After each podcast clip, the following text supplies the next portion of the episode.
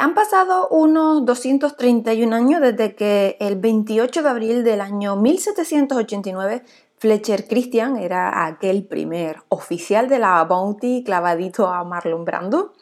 Y bueno, eh, organizó el famoso motín a bordo que acabó con el capitán y 18 marineros abandonados en una barquichuela y en mitad de la Polinesia. Eh, se le conoció como el famoso motín de la Bounty, pero bueno, de entrada eh, conviene quitarse de la cabeza la película Rebelión a bordo, porque mm, ni el capitán era tan malo, ni, el, ni Fletcher Christian era tan bueno. Pero bueno, y aparte también que además de las nativas no se la ligaron tampoco por las buenas, ¿vale? este motín, o sea, el motín de la Bounty, tiene un fondo, la verdad, tan aventurero y tan romántico que a algunos cronistas y guionistas pues se les fue demasiado de las manos, o sea, se vinieron muy arriba eh, con la historia.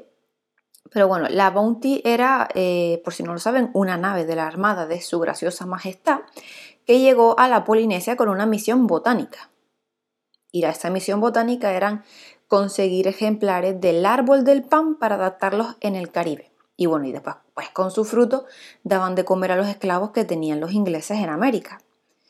Cinco meses estuvieron en Tahití eh, criando árboles, bueno, hasta que llegó el momento de partir hacia el Caribe. Pero resultó que aparte de la marinería, pues les apetecía más seguir corriendo en taparrabo tras las nativas que volver a trabajar. Y bueno, y entre los que quisieron empadronarse en Tahití, pues estaba eh, Marlon Brando, ¿vale? Y no me refiero a Marlon Brando, Marlon Brando, sino eh, Fletcher Christian, ¿vale? Cuando ya estaban en camino, pues hubo varios intentos de deserción que el capitán de la Bounty castigó con unos cuantos latigazos. Y pese a que las leyes del mar ordenaban la ejecución, mm, no lo hizo así. Dale, la rebelión no se montó porque el capitán fuera un déspota, sino porque los marineros querían volver con sus novias.